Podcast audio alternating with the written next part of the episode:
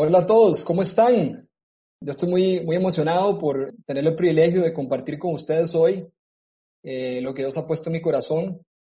Hemos titulado la charla de hoy, La resurrección de Cristo actuando en nuestras vidas.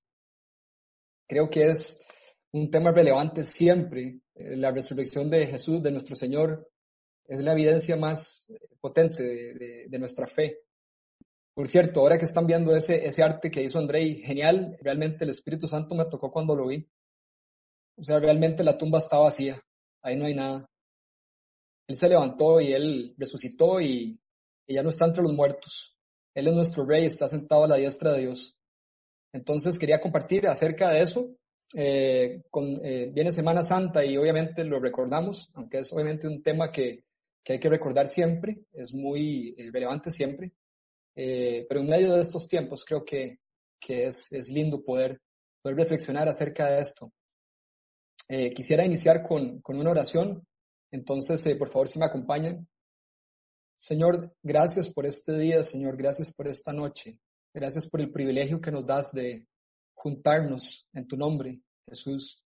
Y a pesar de la distancia, estamos conectados por el mismo Espíritu, el Espíritu de verdad, el Espíritu Santo. Y Padre, yo te pido que en esta noche, Señor, eh, pongas las palabras en mi boca, que vos creas. Esta es, esta es tu, tu reunión, Señor. Que puedas impartir a nuestros corazones lo que tú quieras. Que puedas, que podamos abrir nuestros ojos espirituales y nuestros oídos para recibir con un corazón tierno, Señor, la verdad que, que tienes para nosotros. Te damos toda la gloria, Jesús, y te damos gracias en tu nombre. Amén. Bueno, eh, quisiera contarles una historia que, que, me llamó la atención esta semana con una, una hermana mía. Eh, resulta que, bueno, con todo esto del, del, del, famoso eh, virus, ¿verdad? Que a veces creo que le damos más, hablamos más de eso que de otra cosa, ¿verdad? Y no sé qué tan bueno sea eso, pero eh, bueno, el, resulta que el, que el virus anda por ahí, y entonces mi, mi, mi, hermana se empieza a sentir mal la pobre, y bueno, se va para, llama, llama por teléfono a emergencias al número que, que dan para que uno llame cuando se siente así, y le dicen que no, que no es con ellos, que tiene que llamar a la Cruz Roja. Entonces, no sé si a alguien aquí le ha pasado lo mismo historia, pero entonces llama a la Cruz Roja y resulta que, que la Cruz Roja tampoco es, porque parece que como que les da miedo ir, y entonces resulta que mi hermana terminó en un hospital privado, ahí, ahí la vieron, pero realmente como que no se creían capacitados para eh, poder atenderla y se tuvo que ir a un hospital público. De ahí la, la devolvieron y terminó en un hospital privado que esa semana ha abierto puertas porque ya está autorizado. Y bueno, eh, lo, único, lo único que faltó fue llamar a Daniel Salas para que, para que le ayudara, digamos, ¿verdad? No le faltó llamar a Daniel Salas, el ministro de Salud, para que le ayudara. Bueno, afortunadamente está bien, hermana. Fue, fue una falsa alarma, eh, pero realmente eh, es, es, es, increíble lo que sucedió. Y cuando puedo pensar en, nosotros, en, nuestro, el cristianismo, en la vida de nosotros, pasa así un poco, porque nosotros tenemos el empoderamiento de Dios. Hemos creído en Jesús, le hemos entregado nuestra vida. Eh, somos llamados hijos de Él a través de Jesús. Y a veces cuando vemos a alguien en necesidad, alguien cerca, algún vecino, eh, algún familiar, algún amigo, eh, realmente no estamos disponibles porque tal vez no nos consideramos capaces, eh, no nos consideramos que deberíamos ser nosotros, tal vez creemos que alguien más capacitado para, para hacerlo. Y, y nos pasa entonces como esta historia, ¿verdad? Que va pasando de mano en mano y la persona necesita eh, atención. Así que bien, eh, quisiera, eh, quisiera decirles que efectivamente tener la fe que tenemos, creer que Jesús resucitó y que esto no haga un cambio en nuestras vidas es, es impensable. la resurrección de Cristo es algo que transforma, es algo que, que podemos decir es, es el único que ha resucitado. Nuestra fe es eh, la fe que sigue al único Dios que ha resucitado y que se levantó a los muertos. Por lo tanto, es una esperanza viva. Y de eso tenemos que estar seguros y felices y gozosos de que nuestro Señor está vivo. Y bueno, quisiera que vayamos ahora a, a Marcos, a Marcos 16, por favor. Vamos a ir a Marcos 16 y vamos a empezar ahí. Es, es un poco largo, pero es muy, muy, muy delicioso. El versículo, el, texto, eh, es la historia de la resurrección de Jesús, eh, contada por el eh, apóstol Marcos. Cuando pasó el sábado, María Magdalena, María, la madre de Jacobo, y Salomé compraron especias aromáticas para ir a ungir el cuerpo de Jesús. Muy de mañana, el primer día de la semana, apenas salido el sol, se dirigieron al sepulcro iban diciéndose unas a otras, ¿quién nos quitará la piedra de la entrada del sepulcro? Pues la piedra era muy grande. Pero al fijarse bien, se dieron cuenta de que estaba corrida. Al entrar en el sepulcro vieron a un joven vestido con un manto blanco, sentado a la derecha, y se asustaron. No se asusten, les dijo. Ustedes buscan a Jesús el Nazareno, el que fue crucificado. Ha resucitado, no está aquí. Miren el lugar donde lo pusieron, pero vayan a decirles a los discípulos y a Pedro o sea, a los otros discípulos y a Pedro, Él va delante de ustedes a Galilea, allí lo verán, tal como les dijo. Temblorosas y desconcertadas, las mujeres salieron huyendo del sepulcro. No dijeron nada a nadie porque tenían miedo. Cuando Jesús resucitó en la madrugada del primer día de la semana, se apareció primero a María Magdalena, de la que había expulsado siete demonios. Ella fue y avisó a los que habían estado con él que estaban lamentándose y llorando. Pero ellos, al oír que Jesús estaba vivo y que ella lo había visto, no lo creyeron. Después se apareció Jesús en otra forma a dos de ellos que iban, que iban de camino al campo. Estos volvieron y avisaron a los demás, pero no les creyeron a ellos tampoco. Por, por último se apareció Jesús a los once mientras comían. Los reprendió por su falta de fe y por su obstinación en no creerles a los que lo habían visto resucitado. Les dijo, Vayan por todo el mundo y anuncien las buenas nuevas a toda criatura. El que crea será bautizado y será, eh, el que crea será bautizado y será salvo, pero el que no crea será condenado. Estas señales acompañarán a los que crean. En mi nombre expulsarán demonios, hablarán en nuevas lenguas, tomarán en sus manos serpientes y cuando vean algo venenoso no les hará daño alguno. Pondrán las manos sobre los enfermos y estos recobrarán la salud. Después de hablar con ellos, el Señor Jesús fue llevado al cielo y se sentó a la derecha de Dios.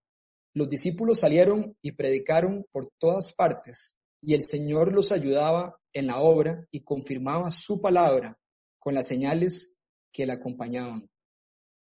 Esto es increíble, es increíble, es increíble, es maravilloso, es, es, es precioso, es brillante. Vemos en el texto eh, una serie de sucesos eh, que desembocan con, con, el levantamiento de Jesús de entre los muertos, eh, glorificado y apareciéndose a, todos sus seguidores, a todos sus discípulos. Quisiera de este texto extraer tres implicaciones, tres implicaciones que definitivamente actúan, donde actúa la resurrección en nuestras vidas. Entonces, quisiera comenzar con, con la primera.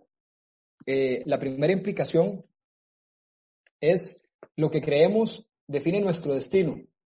Sí, lo que creemos define nuestro destino.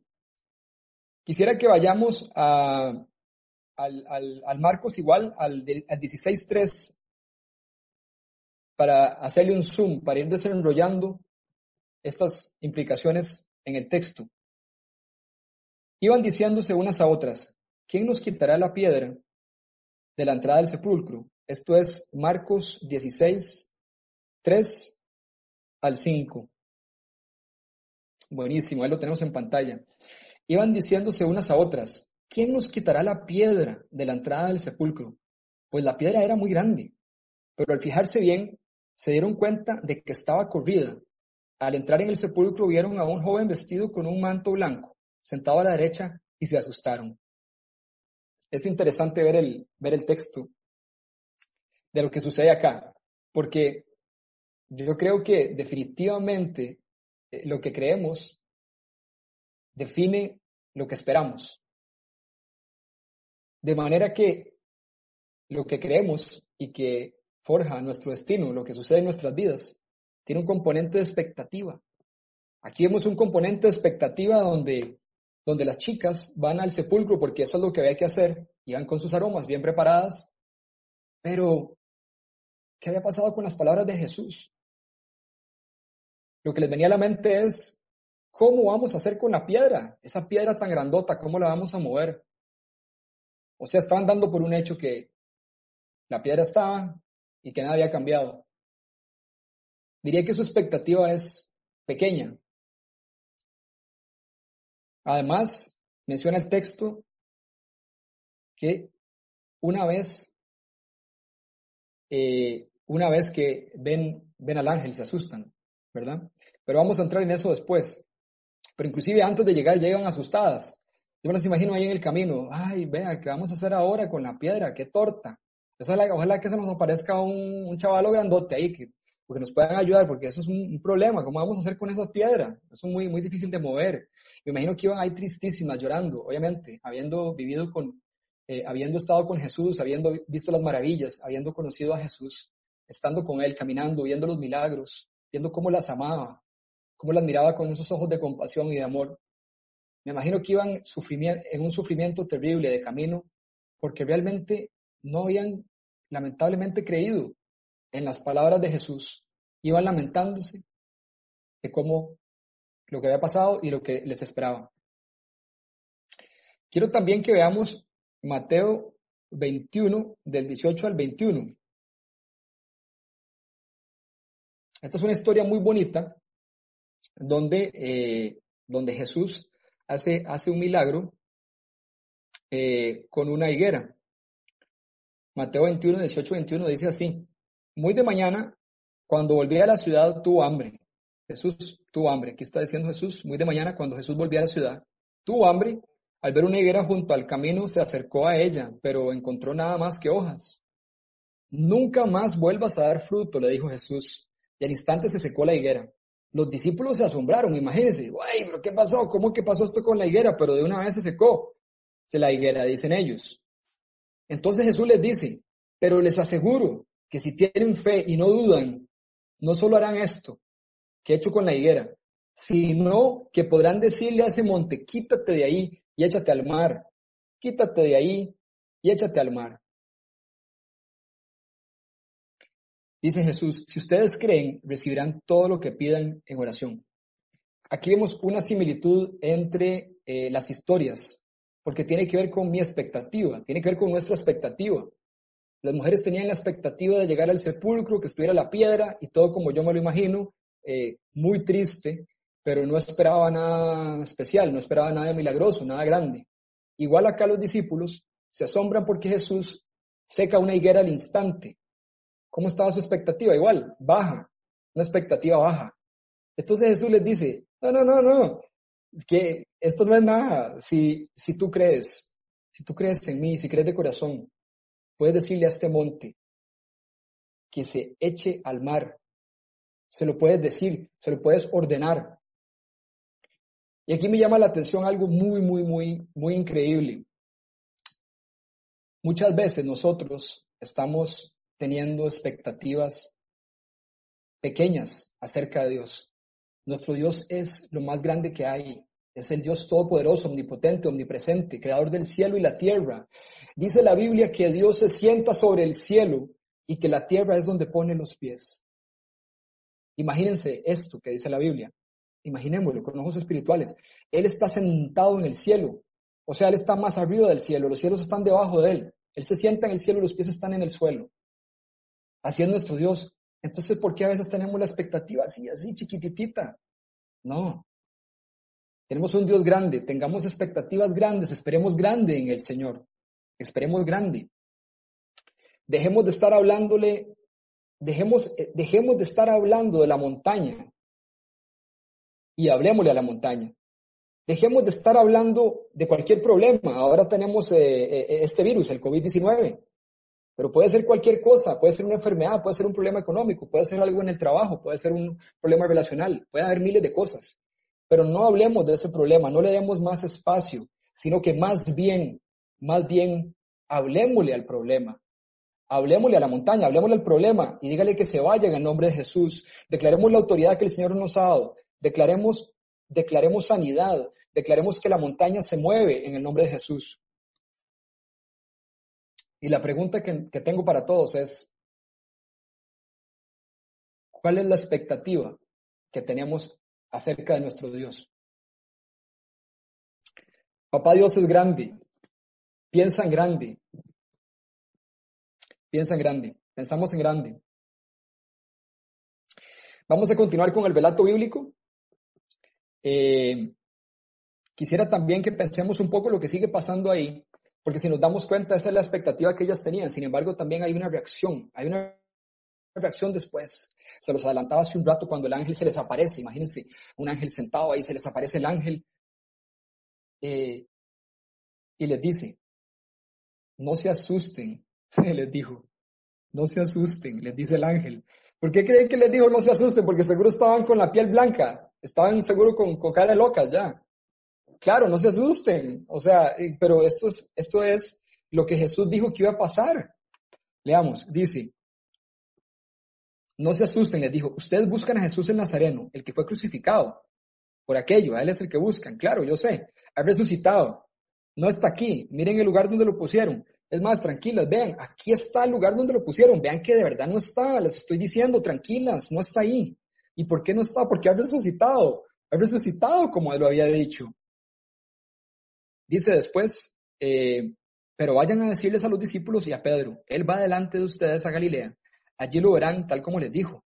Temblorosas y desconcertadas, las mujeres salieron huyendo del sepulcro. No dijeron nada a nadie porque tenían miedo. Cuando Jesús resucitó en la madrugada del primer día de la semana, se apareció primero a María Magdalena, de la que había expulsado siete demonios. Ella fue y avisó a los que habían estado con él y estaban lamentándose y llorando. Pero ellos al oír que Jesús estaba vivo y que ella lo había visto, no adivinen que no le creyeron. Después apareció Jesús en otra forma a dos de ellos que iban de camino al campo estos volvieron y avisaron a los demás. Y adivinen, otra vez no lo creyeron. El miedo nos invade cuando no sucede lo que esperamos. El miedo nos invade cuando no sucede lo que esperamos. Pero si lo que esperamos es chiquitito y Dios hace algo grande, eh, no lo esperamos y eso nos pone, nos terroriza. Eso nos da miedo. Aquí pasó como con, la analogía que les daba al principio. Eh, Jesús se le apareció a María Magdalena, se le apareció a, otros discípulos eh, camino a Maús y luego se les aparece a todas, a todos, pero no creyeron hasta que lo vieron los que no lo habían visto. No creyeron. No creyeron el testimonio de los, de los discípulos que habían estado con ellos también y con Jesús, a pesar de la promesa de Jesús. Qué tan endurecidos estaban los corazones y qué reacción más, más, más triste, más, más pobre, más, eh, más, más miedosa con respecto a lo que Jesús había prometido. Así que, ¿nos asustamos nosotros si acaso cuando no sucede lo que esperamos?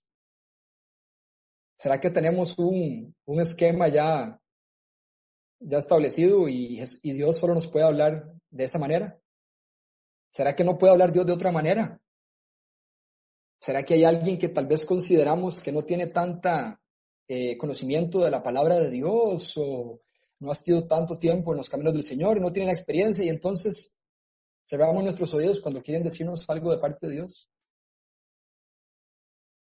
¿Será que estamos esperando, como los discípulos, a que si Jesús resucitó, lo primero que va a hacer Él es aparecerse a mí? ¿Por qué? Porque pues hoy, hagamos el ejemplo de Pedro. De hecho, de hecho en, en, el texto dice, eh, vayan a decirles a los discípulos y a Pedro. O sea, ahí, ahí ¿notan eso? Va ir los discípulos y a Pedro. O sea, recordemos que Pedro había negado a Jesús hace pocos días. Lo había negado tres veces. Y tampoco estuvo al pie de la cruz. Pero para Jesús es muy importante que Pedro sepa que Él lo ama. Y por eso dice, dile a mis discípulos y a Pedro, porque Pedro es parte, Él está incluido, porque lo que Él hace no define lo que yo siento por Él, y el perdón que traigo para su vida. Pero su reacción en verdad fue de no creer. Entonces yo les pregunto, ¿nos asustamos tal vez cuando no sucede lo que esperamos? Está bien que tengamos un plan, pero si el Espíritu Santo quiere cambiarlo, brindámonos al Espíritu Santo, brindámonos a lo que Dios está haciendo. Observemos lo que Dios está haciendo y si no es exactamente como yo creo que va a suceder, pero Él quiere hacerlo de otra manera, pues sigámoslo. Ahí es donde vamos a ver la gloria de Dios. No necesariamente va a pasar como yo quiero. La otra pregunta que quiero hacernos es, ¿estaremos siendo humildes? ¿Estará nublando el orgullo la verdad? ¿Estará nublando mi orgullo la verdad? A veces uno escucha personas que dicen, no, si esto de Dios es como para débiles. Eso del Señor, yo no necesito a Dios. Es increíble lo que está pasando hoy en el mundo y cómo cada vez oigo más de personas que no querían saber nada con Dios. Levantan su mirada al cielo porque no tienen otra. Que nuestro orgullo no nuble lo que Dios quiere hacer con nosotros. Que no nuble y que no pare lo que quiere hacer Dios con nosotros en nuestras vidas.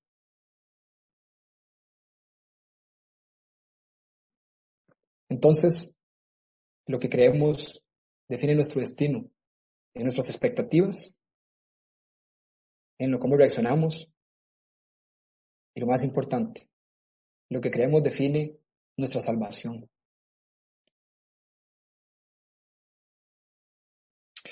Vayamos porfa a Marcos 16, 14.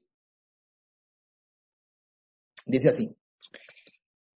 Por último se apareció Jesús a los once mientras comían, los reprendió por su falta de fe y por su obstinación en no creerles a los que lo habían visto resucitado. Wow, o sea, eh, lo vimos hace un momento, o sea, él, esa no, es la, no era la expectativa que tenía Jesús. O sea, imagínate que, que aunque él no les hubiera dicho, que sí les dijo, sí les dijo lo que él iba a hacer, que el Hijo del Hombre tenía que padecer, iba a morir, iba a resucitar, ellos sabían, y sabían que al tercer día. Pero supongamos que no lo sabían, ¿Cuál es tu expectativa y, cuál es tu reacción cuando has estado con un tipo que levanta muertos, como levantó a Lázaro, o con un tipo que le dice a un paralítico, levántate y tus pecados son perdonados? ¿Qué clase de expectativa puedo tener? ¿Qué clase de reacción? Entonces el Señor les dice, me, imagino triste, ¿por qué, ¿por qué dudan tanto? ¿Por qué, ¿Por qué han endurecido su corazón? Se les olvidó lo que pasó hace tres días, no más que estaba con ustedes. Solo me fui tres días y regresé. ¿Verdad? Es increíble. Ok, eh, Quiero que vayamos también, porfa, eh, a Primera de Pedro 1.3. Primera de Pedro 1.3 para que vean lo que dice, qué increíble, qué rajado. Primera de Pedro 1.3 dice así, alabado sea Dios, Padre de nuestro Señor Jesucristo. Uh, primera de Pedro 1.3. Vamos a dar un momentito ahí que, que lo están poniendo.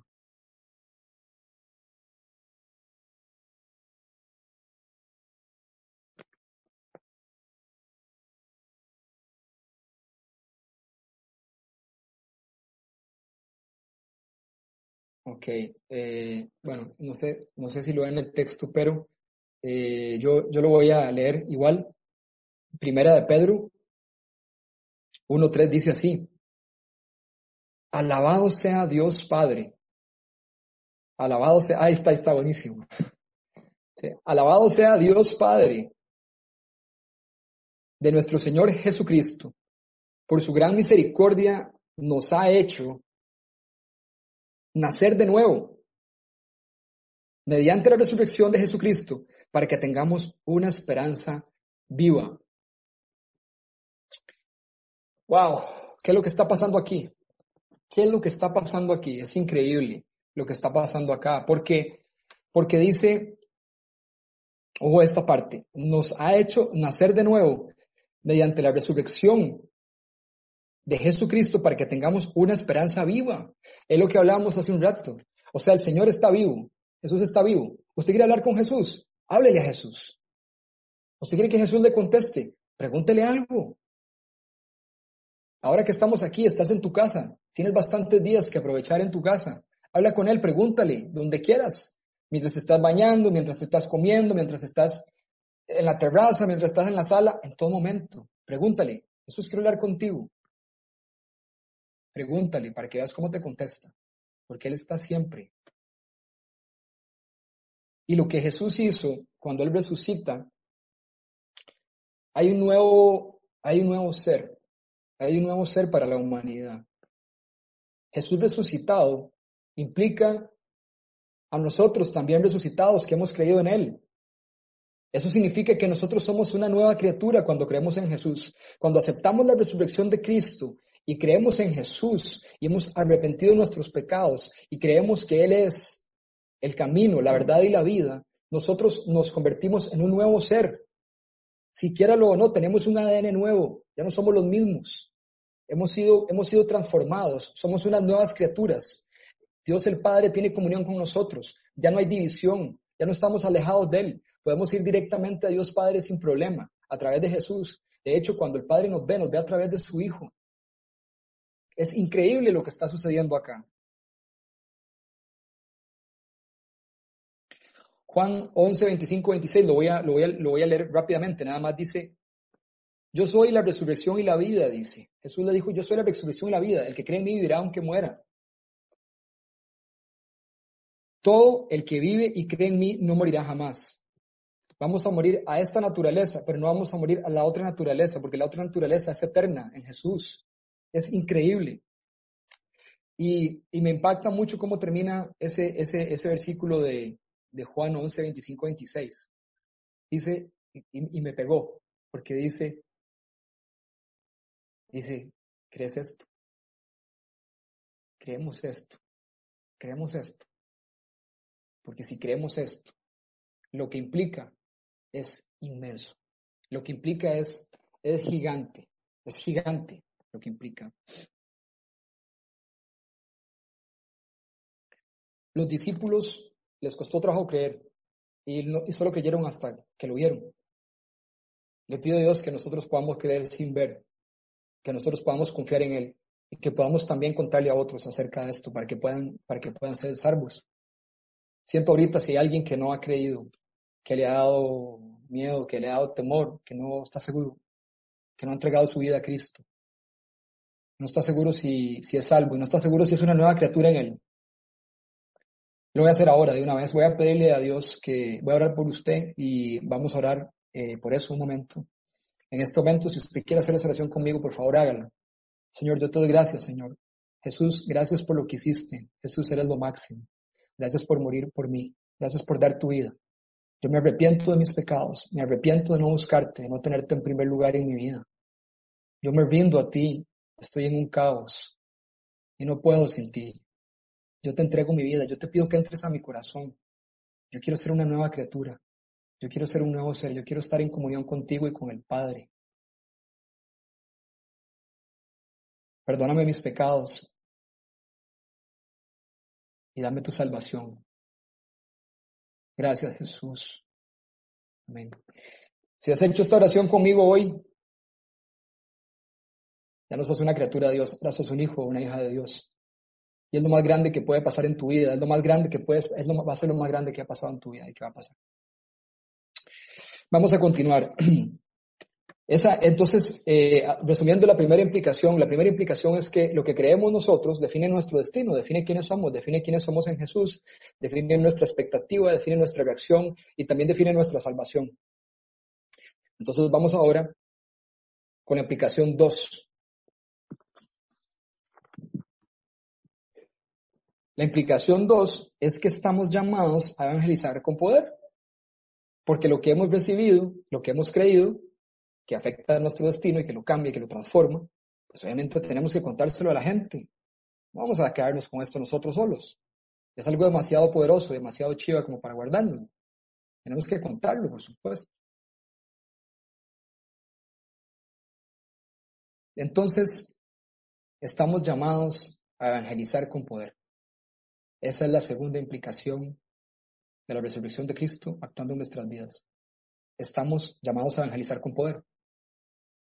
Evangelizar con poder conlleva predicar las buenas noticias, conlleva predicar el arrepentimiento y conlleva predicar mediante señales milagrosas.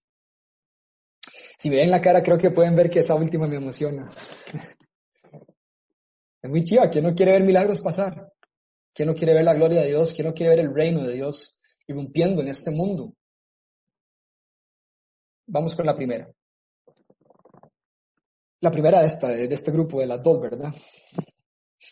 Que sería, eh, vamos a predicar las buenas noticias de Jesús. Entonces vean lo que pasa. Ya lo vemos en el 15. Jesús les dijo, vayan por todo el mundo y anuncien las buenas nuevas a toda criatura. Es interesante ver que es a toda criatura, porque cuando Jesús estuvo eh, en la tierra hace eh, más de dos mil años, recordemos que Jesús dijo, he, sido enviado a las ovejas perdidas de Israel. Sin embargo, ahora el mandato a los discípulos es a toda criatura. No se lo guarden, no se lo dejen al que es eh, costarricense, al cualquier nacionalidad, cualquier color, aunque sea del equipo de fútbol que no te gusta. no sé, hasta esos, ¿sí?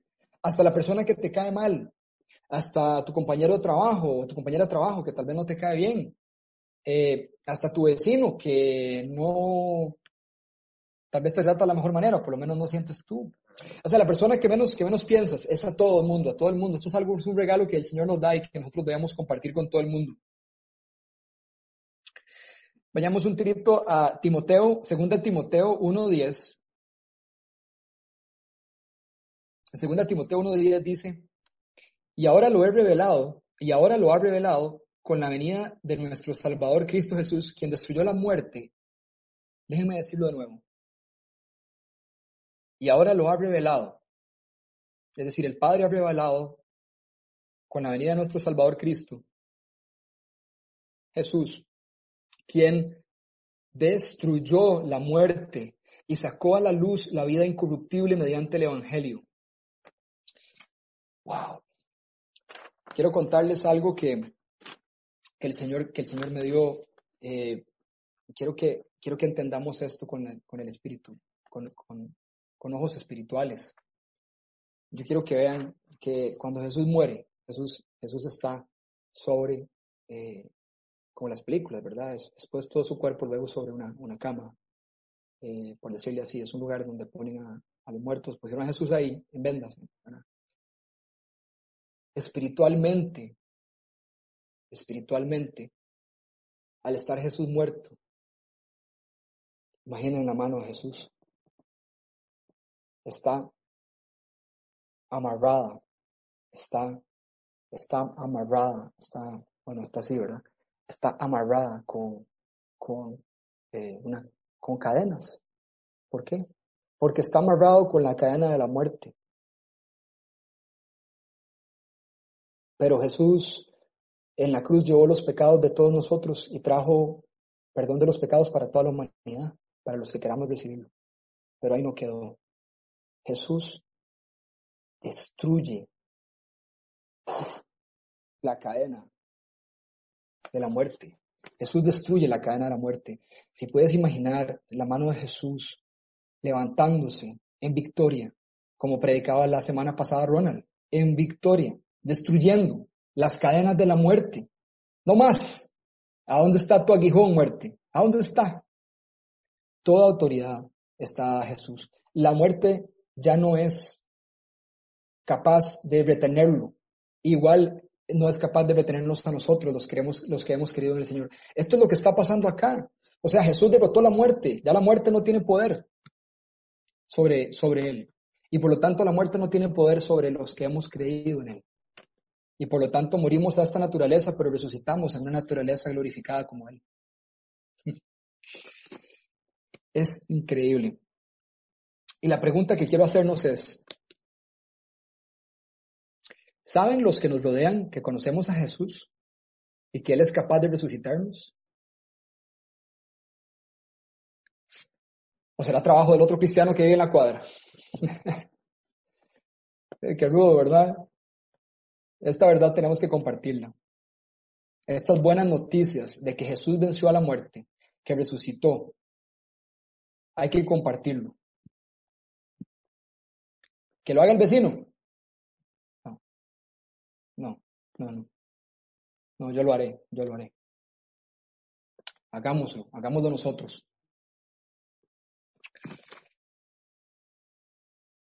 Otra cosa que hay que predicar para predicar con poder, y tal vez una de las cosas más difíciles que, hay que hablarle a la gente es, es, el arrepentimiento. Porque el arrepentimiento tiene que ver con renunciar a cosas que a mí me gustan y tiene con darme cuenta que no soy tan galleta como yo pensaba.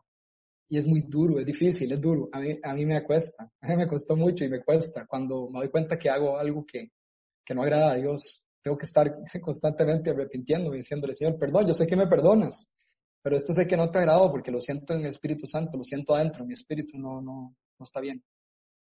Y quiero, quiero hacer un llamado para que no tengamos temor de, de, de confrontar. A veces confrontamos por cosas menores. Está bien que, que confrontemos en amor y, y, hablemos con las personas que nos rodean y hablarle. Que, que está bien, eh, que nosotros nos hemos equivocado y, nos podemos seguir equivocando, pero que hay un camino mejor, que podemos arrepentirnos. Y esto es lo que predicaba Juan el Bautista cuando, cuando, cuando vemos en los evangelios que dice la Biblia que Juan preparó el, el camino para el Señor, ¿verdad? Y Juan decía, eh, arrepentidos porque el reino de los cielos se ha acercado. Y en efecto Jesús estaba en medio de ellos y continúa en medio nuestro, estaba en medio de ellos corporalmente eh, en ese momento. El rey del reino estaba en medio de ellos, arrepentidos porque el reino de los cielos se ha acercado. Por lo tanto, el, el, arrepentimiento es importante. El arrepentimiento tiene que ver con entender que simplemente que es una bancarrota espiritual. O sea, simplemente saber que no soy capaz de, de, de, de sanarme, de curarme, no soy capaz de salir de este caos que está pasando hoy. Vean hoy, por ejemplo, con esto del COVID-19. Nadie, o sea, no, hay, no está la, la, cura, no está la vacuna, no saben cuánto va a durar en hacerlo. La única solución para esto es el Señor. Y como veíamos hace un rato, hay que hablarle a esa montaña, hay que hablarle al COVID-19, hay que increparla, hay que decirle, ¿sabes qué? Te me vas para allá, aquí no tenés nada que hacer. No te acercas a mi casa, no te acercas a mi familia. En el nombre de Jesús, COVID-19, y por medio del poder del Espíritu Santo, te vas. Y esa es la clase de cristianos que podemos ser, esa es la clase de cristianos que, que el Señor quiere que seamos, cristianos vivos, cristianos que no tememos y que estamos esperando grandes cosas. Así que predicar el arrepentimiento es básicamente darnos cuenta que no podemos solos, que ocupamos de Dios y que no controlamos, la verdad no controlamos nada. Vea cómo esto ha cambiado el mundo. Esto ha cambiado el mundo. Ahora imagínate, hay muchas otras cosas eh, más graves que podrían cambiar el, mundo, eh, tal como lo conocemos. Pero hay una esperanza viva y su nombre es Jesús.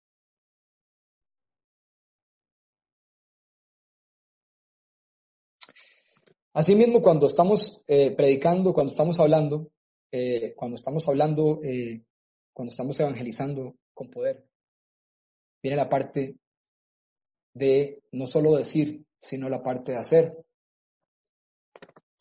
Si nosotros nos ponemos a pensar en el, en el, en el ministerio de Jesucristo, Jesucristo siempre decía y hacía, decía y hacía, decía y hacía, ¿verdad? ¿Verdad? Increíble, chivísima. O sea, él, decía, ok, eh, por ejemplo, le dijo al, al, al paralítico, le dice, eh, tus pecados son perdonados. Los fariseos decían, los, maestros religiosos del tiempo decían, pero ¿cómo? Si este hombre, solo Dios puede perdonar pecados, ¿cómo es que está haciendo eso? En su interior lo que están diciendo es, no, él no puede hacerlo. Y claro, como yo no puedo verlo, solo lo está diciendo, entonces eh, posiblemente no es cierto lo que está diciendo. Entonces Jesús viendo su corazón les dice, ¿qué es más difícil? ¿Tus pecados son perdonados o levántate y anda? Pues levántate y anda, le dice Jesús. Y el paralítico se levanta, se levanta y anda. De la misma manera, como seguidores de Cristo, como, como seguidores de Jesús empoderados con el Espíritu Santo, nosotros podemos también y debemos, no solo hechos, no solo, no solo palabras, sino hechos, de palabra y de de palabra y hecho. Oramos por la gente. que nuestra actitud no sea de, ay, mejor que, mejor que ore otra persona, mejor, uy, no, por alguien tiene un problema, uy, bueno, que le vaya bien, ¿verdad? Bueno, vaya al médico, ¿verdad? Empezamos a pasar la ola como la pasaban en el, en el cuento que les contaba al principio de mi hermana, que le pasaran, la pasaban de hospital en hospital y de persona en persona. No, más bien que procuremos que procuremos que alguien eh, pase con, una necesidad frente a nosotros, porque esa es la oportunidad que tenemos para predicar a Jesús, esa es la oportunidad para decirle, hey, puedo orar por vos, puedo, puedo orar por vos, puedo ordenarle a esa enfermedad que salga de ti, puedo, puedo aliarme con el Espíritu Santo para que estés bien, ¿verdad? Todo esto siguiendo al Espíritu Santo. Pues eso es, eso es predicar, eso es predicar o evangelizar con poder.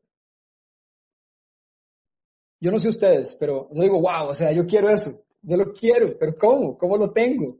¿Cómo lo tengo? Aquí yo sé que me están oyendo muchos cristianos, muchos, o tal vez todos inclusive, y, y, los que no, bueno, ya hicimos la oración, espero que todos, este, todos estamos acá y todos conocemos.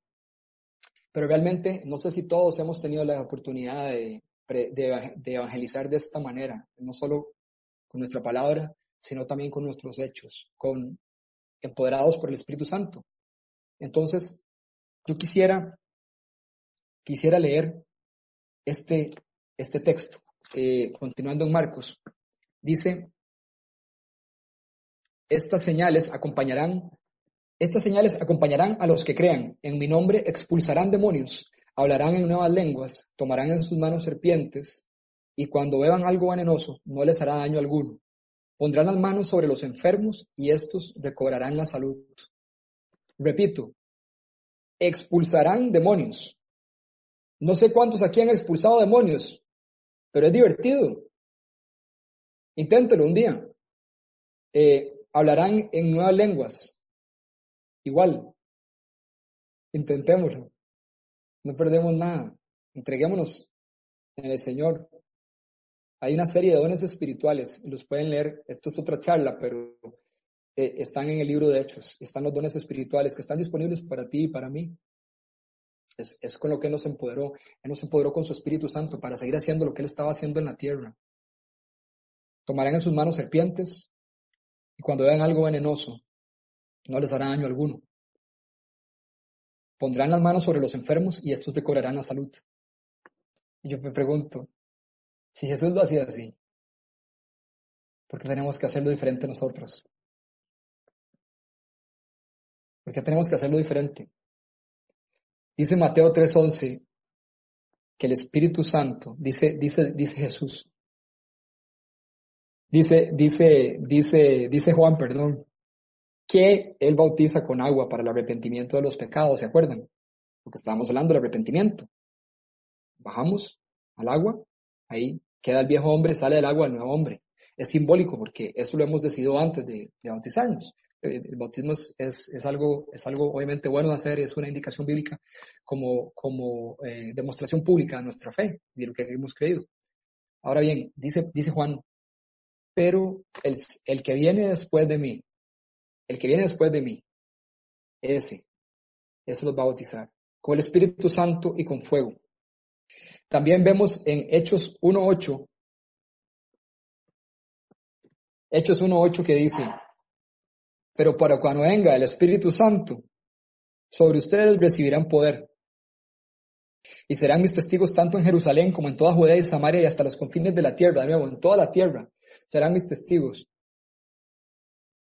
Y yo quiero, que, quiero preguntar algo ahora a todos. ¿Hemos experimentado esto en nuestras vidas? Puede ser que Puede ser que tú y yo, que ya seamos salvos, ya hemos creído en Jesús y somos salvos. Y cuando muramos vamos a ir al cielo y vamos a estar con Él siempre. Vamos a continuar con Él y vamos a verlo cara a cara.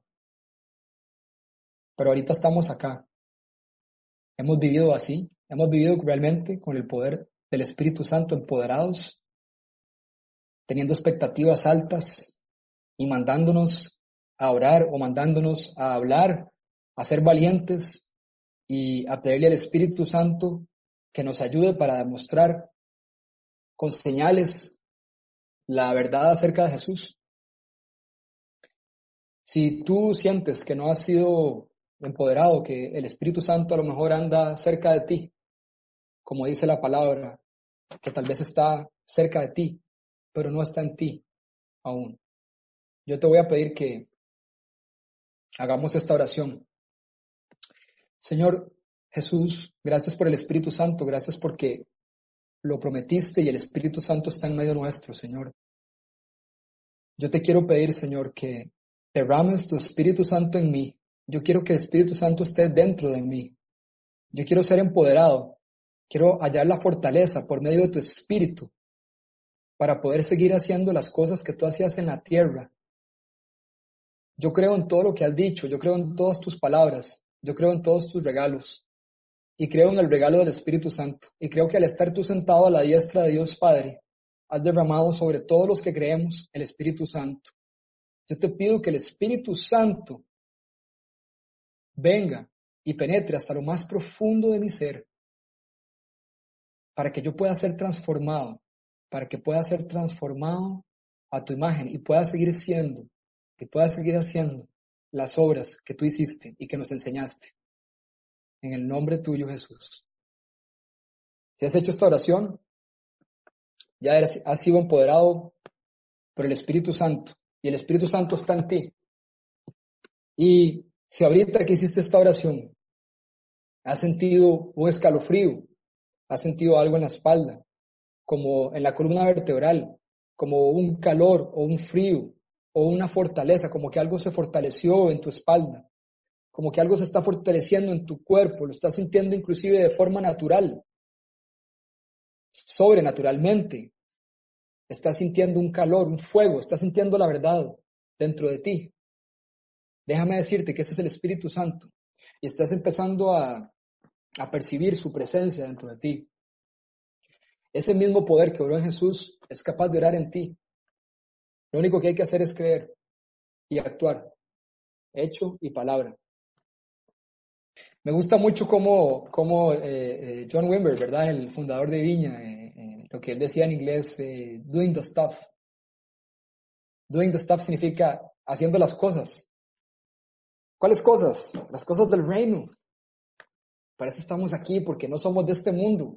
Estamos en este mundo, pero no somos de aquí. Hagamos las cosas. Empoderados con el Espíritu Santo, todo es posible. Recuerden, expectativa grande, nada expectativa pequeña.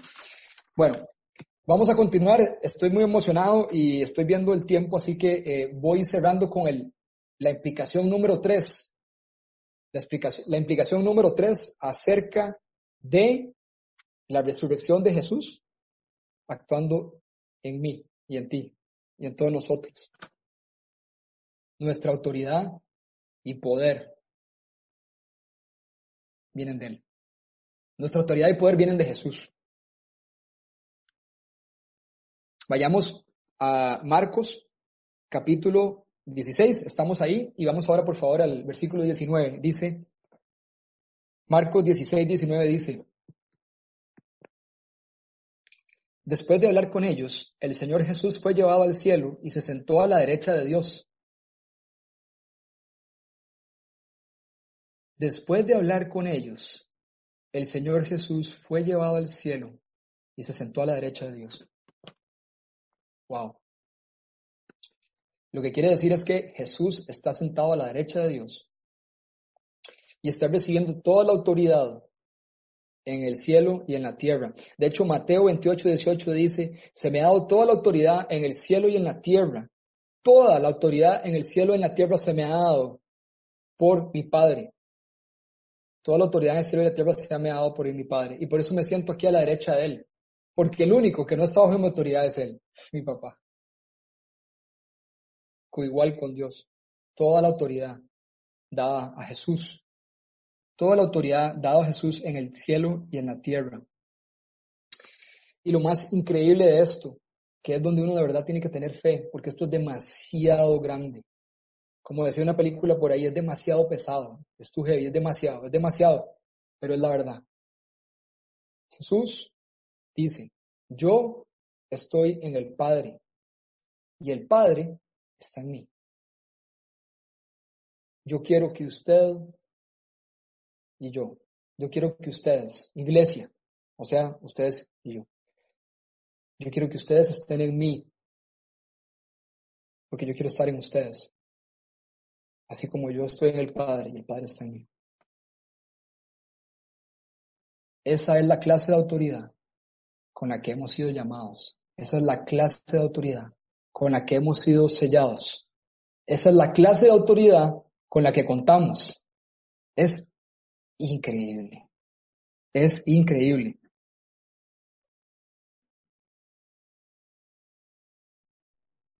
Y entonces yo quiero preguntarnos algo. ¿Vemos, vemos con esa perspectiva? Es decir, vemos las cosas desde arriba. Jesús está sentado a la, diestra de Dios Padre. Está ahí sentado. Eh, bueno, puede ser que haya ido ahorita a traer un sándwich, pero Él está sentado a la diestra de Dios. Él tiene todo el poder y toda la autoridad y está sentado a la diestra de Dios, Padre Jesús. Y Él está, y Él nos ven a nosotros, nos ven desde arriba, nos ven con los ojos de ellos. Pero el Espíritu Santo está aquí, está en medio nuestro y está en nosotros. Y por lo tanto, el Espíritu Santo dice lo que Jesús le dice a él que diga y lo que el Padre le dice a él que diga. Por lo tanto, nosotros podemos recibir del Señor directamente lo que quieran decirnos y podemos actuar en lo que ellos quieran, en tiempo real, wireless, completamente, en tiempo real, de verdad, podemos hacerlo y estamos llamados a hacerlo pero tenemos que creer y tenemos que actuar. Jesús delegó su autoridad en la iglesia. Si vemos, dice eh, Marcos 20, 16, 20, dice, los discípulos salieron y predicaron por todas partes y el Señor los ayudaba en la obra y confirmaba su palabra con las señales que lo acompañaban. O sea, lo confirmaba con las señales que lo acompañaban. De manera que cuando Pedro oró por el paralítico y le dijo, levántate, eh, le dijo, lo que tengo te doy. Y en el nombre de Jesús, levántate y anda. Lo hace en el nombre de Jesús y luego le dice al paralítico, esto lo hizo Jesús, lo hizo Jesús a través mío. Igual Jesús sigue haciendo milagros hoy, señales milagrosas, a través, a través de vos y a través de mí. Si es que nos disponemos. Es lo único que quiere es que estemos disponibles. Eso es lo único que el Señor quiere, que tengamos disponibles. No tenemos que ser no tenemos que sabernos la Biblia de memoria, tenemos que entender, tenemos que haber entregado nuestra vida a Cristo, ser empoderados por el Espíritu Santo, habernos arrepentido, poner nuestra esperanza en Él solamente, entender la autoridad que viene de Él. Y si hemos hecho esas cosas, estamos capacitados para hacerlo. Asimismo le sucede a Moisés también. Cuando Moisés está en el desierto, y no voy a leer eh, por el tema del tiempo, pero cuando, cuando Moisés está en el desierto, él clama a Dios porque tiene el ejército de eh, los egipcios atrás y tiene el, el, mar al, al frente. ¿De acuerdan? Ok. Entonces, ¿qué es lo que hace Moisés? Moisés clama al Señor, obviamente, ¿verdad? Y le dice, Señor, ¿qué hago? Porque tengo los malos atrás y tengo el mar enfrente. ¿Qué hago? Entonces, el Señor le dice, mira, solo voy a leer esta parte, dice, ¿por qué clamas a mí? Le dice el Señor. Pero el Señor le dijo a Moisés, ¿por qué clamas a mí? Le dice, ¿por qué clamas a mí? Ordena a los israelitas que se pongan en marcha y tú levanta tu vara, extiende tu brazo sobre el mar y divide las aguas para que los israelitas crucen en terreno seco.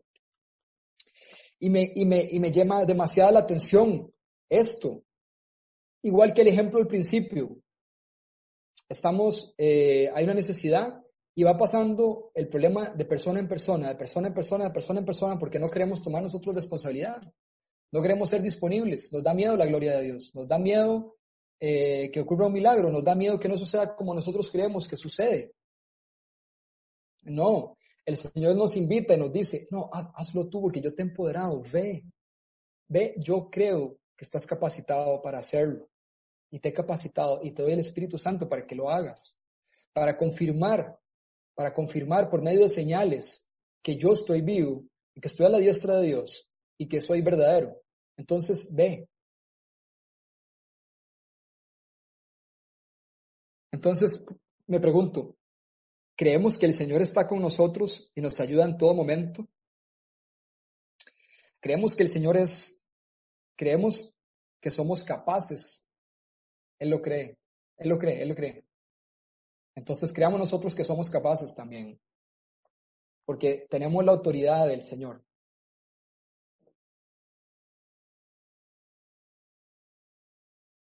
Comportémonos como tal, comportémonos como, como verdaderos hijos de Dios, como seguidores de Cristo. Comportémonos como residentes del reino, que no somos de aquí, pero estamos aquí ahorita. Como se diría en buen tico, estamos bien apadrinados. Estamos bien apadrinados, entonces vayamos, no tengamos temor, actuemos.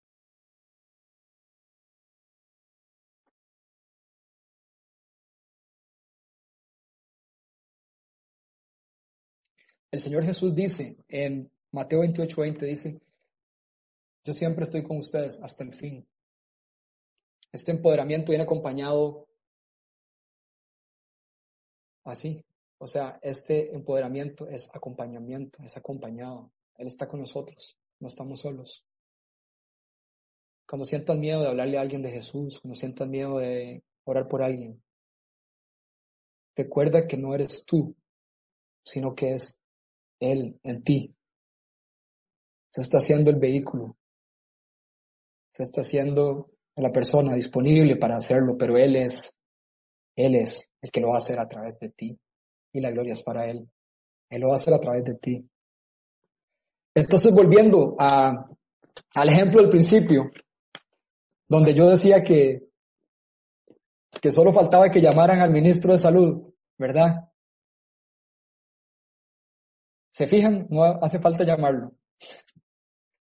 No hace falta llamar a, al, otro vecino cristiano o al, o al pastor de la viña, a Ronald, por ejemplo. No hace falta. Eh, podemos hacerlo nosotros también. Esta es una invitación para que lo hagamos nosotros y para que la resurrección de Cristo actúe en nuestras vidas y seamos empoderados para ser los hijos que Él hizo que, son, que fuésemos y podamos actuar de acuerdo a lo que Él nos ha pedido en su poder, en su empoderamiento, para traer la gloria de Dios, porque esto es algo gigante, que nuestra expectativa sea grande, que nuestra expectativa no sea pequeña, que creamos, que evangelicemos con poder y que podamos manifestar el reino de Dios acá. ¿Sabían que la forma de que Él venga nuestro reino sea adelante. Venga nuestro reino del Padre nuestro, venga a nosotros tu reino, es haciendo las cosas del reino aquí, ahora. Así es como avanza el reino. ¿Te gustaría que avance? Me encantaría. No nos encantaría que avance. Hagamos a lo que somos llamados a hacer y seamos quienes somos. Seamos esta nueva criatura que somos en Él. Seamos quienes somos. quiero con esto cerrar con una oración. Señor, gracias por este rato que hemos podido compartir. Gracias por la bendición de poder reunirnos en tu nombre, a pesar de la distancia. Gracias por estas herramientas que están a nuestra disposición para poder, para poder adorarte, para poder buscarte, Señor. Señor Jesús, cuán increíble es pensar y ponernos en los zapatos de María, de María y de Salomé, yendo hacia tu sepulcro y viendo que tú no estás ahí, Señor, encontrándonos un ángel que nos dice, Él no está aquí, Él ha resucitado. Vaya, busque lo que va camino a Galilea. Que nos digan, mira, vaya, busque lo que va camino a, a San José. A Él va ahí. Señor, por favor, abre nuestra mente, nuestros ojos espirituales, nuestro corazón, para poder, Señor, ver y entender lo que implica ese sepulcro vacío, lo que implica que tú estás sentado en este momento, ahorita en este momento, nos estás escuchando y nos estás viendo desde el cielo, sentado a la diestra de Dios Padre, Señor. Y en este momento, el Espíritu Santo en nosotros nos está mostrando la esperanza de gloria viva que eres tú. Porque eso es lo mejor que haces, Espíritu Santo, mostrarnos a Jesús. Y Jesús, tú nos muestras al Padre. Señor, yo te pido que quites toda duda de nuestro corazón, que quites todo temor de nuestro corazón, todo aquello que evite el fluir de tu presencia, de tu Espíritu Santo en medio nuestro. sea quitado de en medio en el nombre de Cristo Jesús. Que la esperanza de gloria pueda afirmarse en nuestro ser y que podamos ser valientes para hablar lo que tú nos has llamado a hablar y que podamos hacer lo que tú nos has llamado a hacer, sabiendo que estás con nosotros, sabiendo que nunca nos dejas y que nos has empoderado con el mismo poder que obró en ti cuando estuviste acá en la tierra, Señor.